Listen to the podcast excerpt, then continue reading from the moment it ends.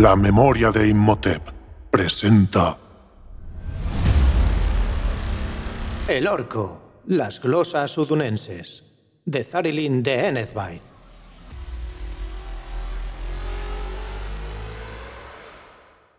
Dedicado a mis malos hábitos. Zarilin de Enethbaith, año 268 de la Cuarta Edad. Capítulo 1. Una visita inesperada.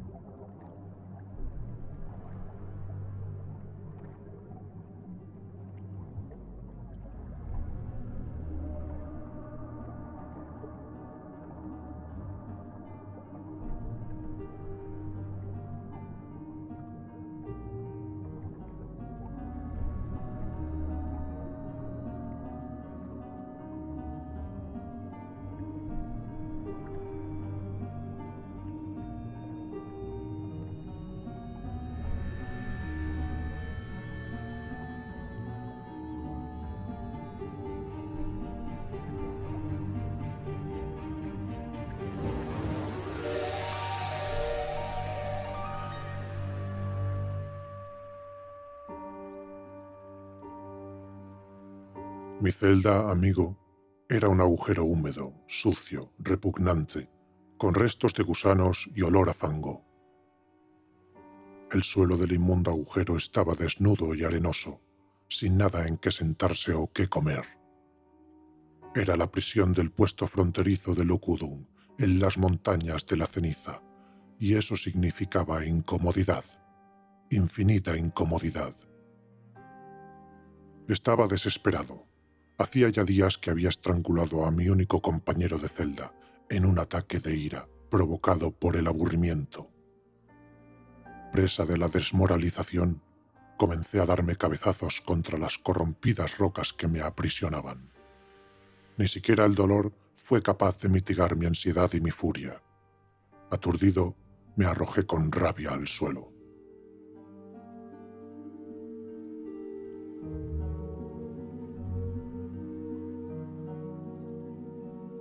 De repente, la puerta de la celda se abrió. El guardián me pateó en el vientre varias veces antes de facilitar el paso a alguien a quien no esperaba ver. Enseguida comprendí que mi situación no podía ser peor. Era Azor, el cruel administrador de aquel puesto fronterizo. Un numenoreano de rostro imperturbable cuya sola presencia hacía tiritar al Uruk más aguerrido. Azor era la persona más poderosa en muchas leguas a la redonda. Estaba directamente por debajo de los más cercanos al amo. Cuando alguien poderoso pone los ojos sobre ti, puedes echarte a temblar. Y si tú eres amigo, uno de esos que piensa que por el mero hecho de jugar bien tus drugas, puedes medrar en esta ratonera, sin duda eres un ingenuo. El humano hizo un gesto para que me levantara. Acompáñame, me ordenó. Cruzamos la sala de torturas. Las paredes de aquella vasta estancia rezumaban de deliciosa sangre roja y me sorprendí al ver los jirones de lo que hasta hace no mucho era un ser humano. Me excité. No era frecuente capturar humanos en Lukudun. Los verdugos estaban de suerte. Esta noche tendrían festín. Sin dejar de caminar, Azor comenzó a hablarme. Se te ve fuerte, Bagrunk. Si participaras en las peleas, podrías conseguir ciertos privilegios. ¿Cuánto tiempo hace que no pruebas la carne humana? Malo es que el que manda pose los ojos en ti, pero infinitamente peor es que te agasaje.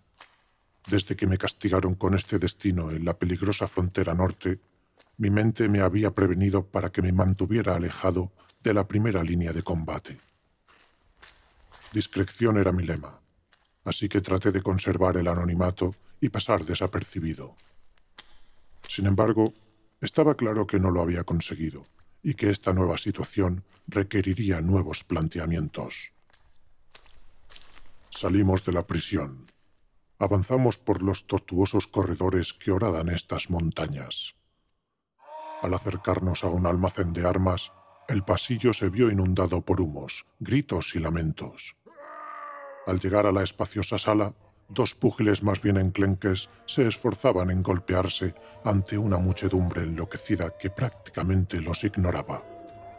Las apuestas y el aguardiente de hígado habían avivado entre el público reyertas mucho más violentas e interesantes que las que el anodino combate ofrecía. Sin meternos en el tumulto, llegamos hasta el palco. Era la primera vez que me sentaba en aquel lugar. Desde allí contemplamos en silencio el combate, hasta que debajo de nosotros estalló una de esas trifulcas. Un fornido orco arrancó el ojo izquierdo a un jovenzuelo de apenas 10 años. Era agradable abandonar el cautiverio y volver a la normalidad. El combate terminó retiraron los restos del perdedor y sin más demora comenzó otra pelea. Con la vista fija en la lucha, Azor dijo, Tu encierro ha terminado. Tengo una misión para ti. Asentí expectante. Mañana, al anochecer, añadió sin siquiera mirarme, dirígete a la puerta norte. Pregunta por el oficial de guardia. Te estará esperando. Deberás hacerte cargo de dos bucras. Partiréis hacia el norte de las Sierras Pardas, no lejos del Bosque Negro. Allí, desviaos al este y buscad un campamento dirigido por un semiorco. Su nombre es Drain. Debes contactar con él y ponerte a sus órdenes. Su mirada seguía escrutando el combate. Hazlo bien, Bagrong. No falles. Y ese fue el único momento en que clavó en mí su cruda mirada. Sin más, se dio la vuelta y se marchó. Rodeado de todos los lameculos de Lukudun, desde aquella privilegiada posición, vi todos los combates. Incluso bajé a pelear por un odre de licor que conseguí sin excesivo esfuerzo. Una vez exprimida la piel de la alimaña, Allí mismo, aturdido, me recosté. Me encontraba bien, inusualmente bien. Cuando desperté, las antorchas de la gran sala llevaban largo rato apagadas. Me levanté malhumorado y dolorido. Después de dos lunas encerrado, era muy posible que tuviera que hacer uso de la fuerza para recobrar mis cosas.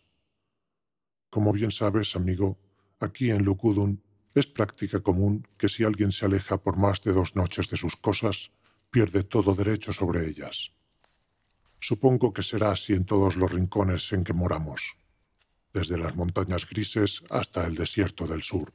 Así que me encaminé hacia mi barracón para recuperar mis pertenencias. Una abollada rodela de hierro y mi posesión más preciada, mi cimitarra de hoja ancha.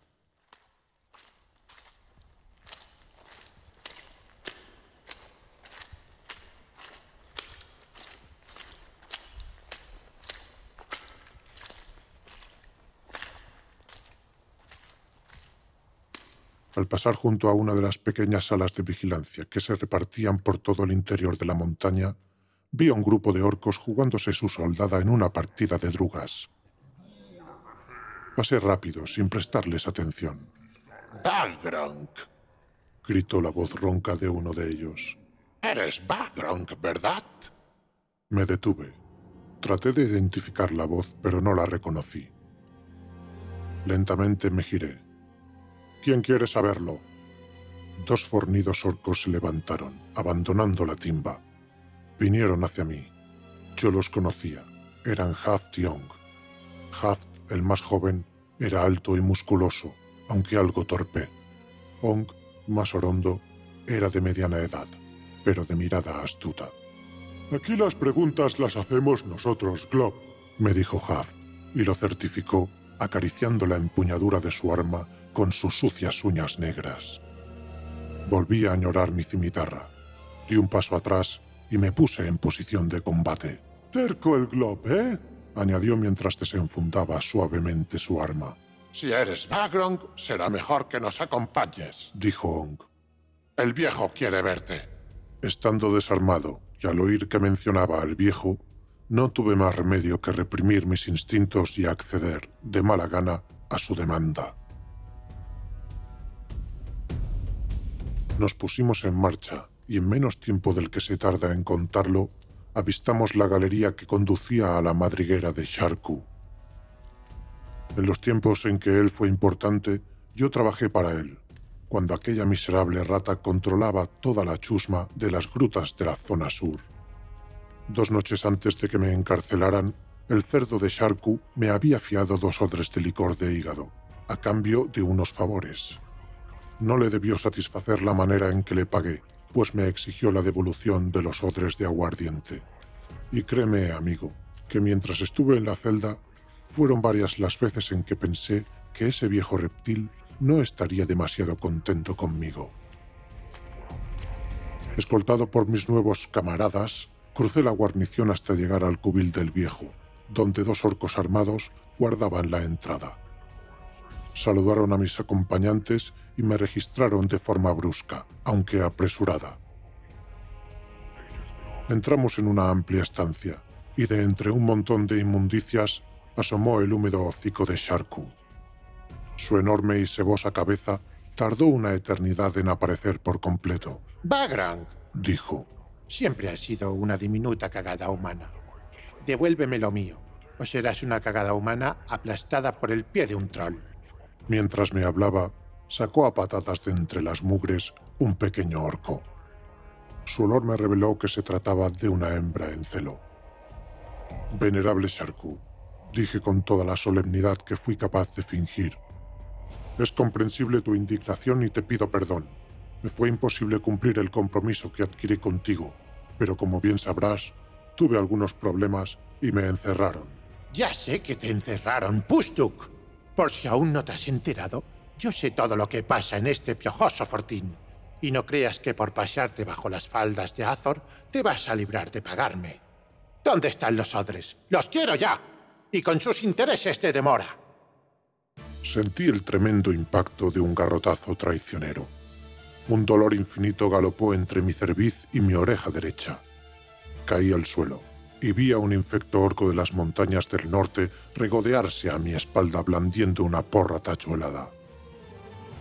No pude reprimir mi ira y desde el suelo grité, Gordo apestoso, mueve tus cebosas papadas y dile a tus esbirros que no se les ocurra volver a golpearme, Montañés, chilló el viejo. aplasta a esa rata y que calle para siempre. Aquel inútil me golpeó sin mucha contundencia en otras dos ocasiones, pero la tercera falló. Conseguí agarrarle de su gaznate y comencé a apretar. Mantuve mi presa hasta que, inconsciente, se derrumbó. Me hice con su arma y retrocedí hasta proteger mi espalda contra la pared.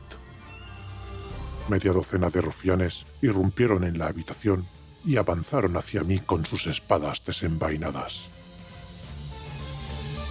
¡Sharku! dije blandiendo frenéticamente la porra. Puede que haya otra manera de arreglar esto. Te daré cinco odres del mejor licor de hígado que has probado en tu vida, ¿Cinco? preguntó el viejo recobrando la compostura. Que sean diez. ¿Siete? Sky, ¿pretendes reírte de mí? ¡Acabad con él! Ocho me parece una cifra razonable, grité mientras a duras penas podía defenderme de mis atacantes, No lo matéis aún. dijo sonriendo sarcásticamente. ¿Y cuándo me los entregarías?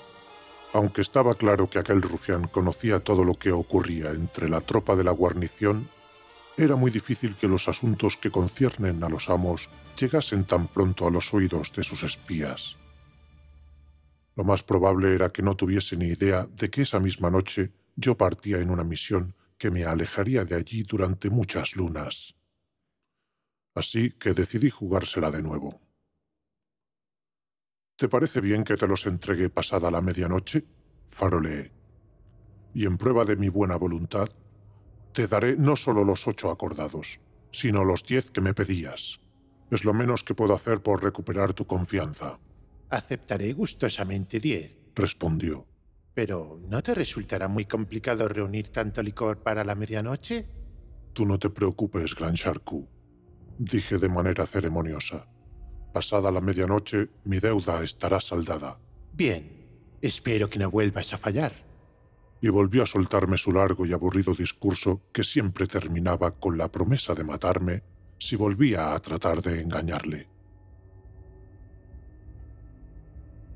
Todo el mundo sabe que un muerto nunca paga sus deudas, pero aquel viejo avaro había estado a punto de acabar conmigo. Masajeándome el cogote, abandoné la deliciosa insalubridad de la estancia y me dirigí a mi barracón.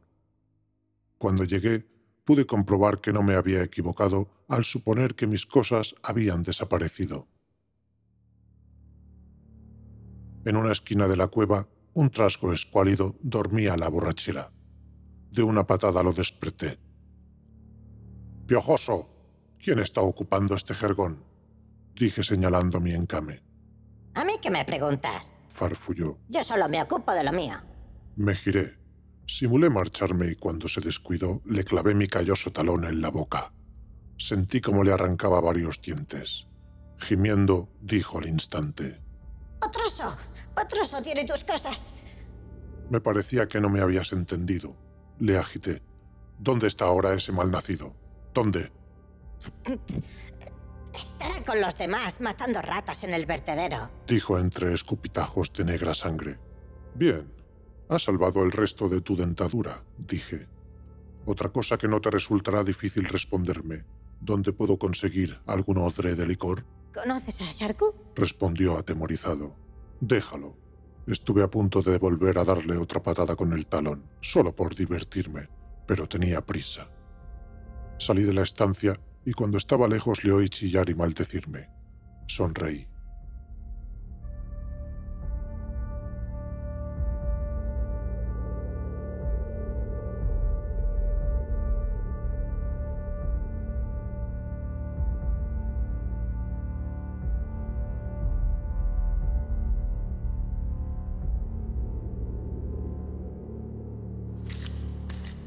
El vertedero estaba un tanto apartado, así que apreté el paso para llegar cuanto antes. Cualquier lugar de Lucudum es una corrupta cloaca, pero el llamado vertedero provoca náuseas, incluso en los orcos más marranos. Aquella ciénaga sulfurosa engullía lentamente las infinitas inmundicias que eran despreciadas, incomprensiblemente, por una raza nacida de la mugre. El olor allí era tan espeso que incluso dificultaba la respiración de los roedores. A pesar de ello, era habitual ver grupos de orcos cazando las alimañas que habitaban aquel corrupto lodo, mientras, ebrios, apostaban sus raquíticas pertenencias. Vi dos grupos. En uno de ellos destacaba un orco de formidable estatura. Me acerqué. Del cinturón del gran orco asomaba una empuñadura en forma de garra de dragón, exactamente igual a la de mi cimitarra. El sujeto contaba torpemente un montón de ratas muertas que se apilaban a sus pies. ¡Nueve ratas y una comadreja! ¡He ganado! ¡El odre es mío!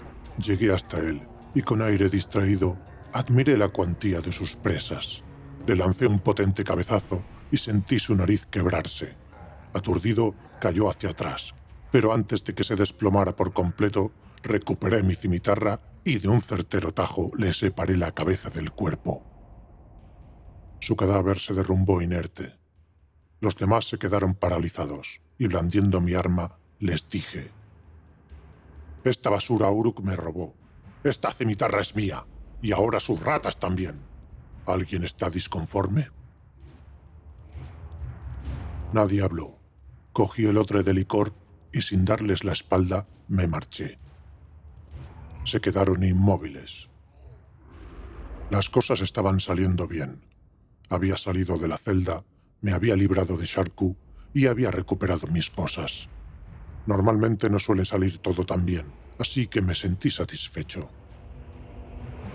Me adentré de nuevo en las galerías de Lukudun durante un buen rato. Luego me detuve para examinar la espada. Me di cuenta de que era un poquito más larga de lo que yo recordaba y de que el color del metal tenía otro tono. Por otro lado, la empuñadura en forma de garra de dragón es la más extendida en la frontera norte. Fuera mi espada o no, que no lo era, me la ajusté en el cinturón. Sea como fuere, una cosa estaba clara. Ahora esta era mi espada. A pesar de los muchos problemas que presenta la vida en Lukudun, matar a alguien sin motivo no era uno de ellos. No porque no estuviese castigado, sino porque en la práctica nunca se denunciaba. Y no se hacía porque nadie tenía ningún vínculo con nadie. Ni siquiera las madres sentían nada por sus cachorros, así que en aquellos momentos los compañeros del fiambre, en lugar de pensar en vengarle, le estarían despojando de todas sus pertenencias. Fue entonces cuando me di cuenta de que alguien me seguía. La tarde llegaba a su fin. Tenía que acudir a mi cita. Pero antes de irme, decidí atar bien todos los cabos. Comencé a caminar deprisa. Despisté a mi perseguidor y en un recodo me escondí. No tardó en aparecer con actitud desorientada. Era apenas un muchacho. Con sigilo me coloqué detrás de él y le aprisioné el pescuezo con mi arma. Luego le di una paliza. Antes de que quedara inconsciente, le interrogué. ¿Por qué me persigues, Trasgo? Sharku quiere asegurarse de que pagas tu deuda. Y te arrancará el pellejo por lo que me has hecho, Duke. Lo arrastré hasta una de las dependencias, lo até y amordacé. Dile al viejo ceboso que el único pellejo mío que va a tener es este, dije mientras me agarraba mis partes. Le arrojé un odre vacío de licor y de un patadón en la cabeza le dejé sin sentido. Me largué de allí a paso rápido. Era probable que, a estas alturas, el viejo se hubiera enterado de mi partida. Cuando yo llegaba al puesto de guardia de la puerta norte, hacía rato ya que el hediondo sol había desaparecido. No me hizo falta preguntar por el oficial al mando, pues me estaba esperando. ¿Background? Interrogó con voz aguardentosa. Asentí. Sígueme, Uruk. Entramos en la gruta principal. En aquel momento se estaba llevando a cabo el cambio de guardia y las galerías bullían de actividad. Me condujo a un almacén en el que siete orcos se hallaban sentados sobre unos barriles de sebo, escuchando las palabras acaloradas de otro que permanecía de pie, de espaldas a mí. Y en el vertedero, aquel hijo de perra, delante de nosotros, le rebanó la cabeza de manera traicionera después de arrebatarle el arma. Porque el tal Drogo era un malnacido que yo apenas conocía. Que de haber sido alguien de mi clan, os juro que como me llamo Potroso, que a ese Uruk traidor le arrancó el prepucio a mordiscos. Esto empezaba bien. Acababa de llegar y ya estaban hablando de mí. Y no negaré que fue toda una sorpresa averiguar que no había sido Apotroso a quien yo había decapitado aquella mañana en el vertedero. Me regodeé al imaginar la cara que pondría aquel estúpido al darse la vuelta y verme. Pero no pudo ser, porque repentinamente el aire en la estancia se enrareció, provocándome un profundo desasosiego, como si un halo de perniciosa luz hubiera contaminado hasta el último de sus rincones. Sobresaltado me giré y vi que entraba un ser siniestro de aspecto feroz, con la cabeza rapada y toda la piel adornada con oscuras runas. Vestía una túnica negra y caminaba descalza, contoneándose como una ramera del sur.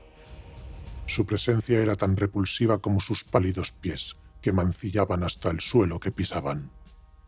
Sin duda, era Calerien, la cachorra fiel de Azor, el todopoderoso Númenoreano. Como bien sabes, amigo, el Lukudun no es del todo extraño que individuos de otros pueblos cohabiten con nosotros al servicio del amo. Númenoreanos, trolls, variax, sureños e incluso piratas de Umbar suelen ocupar algunos de los puestos más destacados tanto en el ejército como en la administración. Pero los elfos, hasta la llegada de la Dama de las Tinieblas, solo habían estado en País Negro abiertos en canal, empalados, a fuego lento y con una manzana en la boca.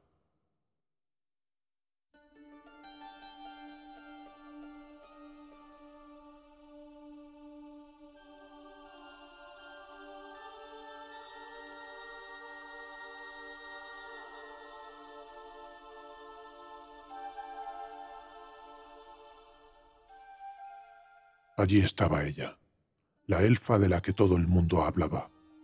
Su mirada me heló los huesos, aunque inexplicablemente vi en sus ojos un brillo que me cautivó. Alzó la voz y todos los presentes nos sobrecogimos, A ver, basura, poneos en formación.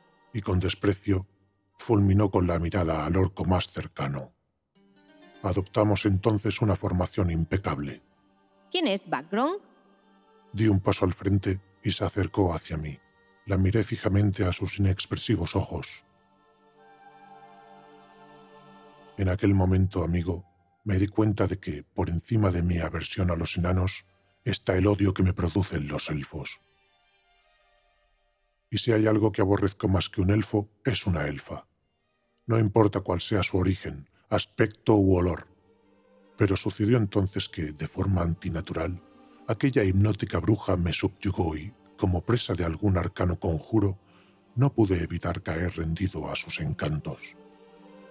Pensé que eran figuraciones mías y traté de resistirme a su presencia, pero creo que eso aún fue peor. A partir de ahora estás al frente de la decimotercera compañía, vigésimo segunda garra. Dijo con autoridad. Saldrás ahora mismo hacia el norte de las tierras pardas, por el sendero habitual. Una vez que dejes atrás las colinas del espanto, dirígete al este por el camino del mar del sol naciente. Busca el campamento de un semiorco llamado Drain y ponte a sus órdenes.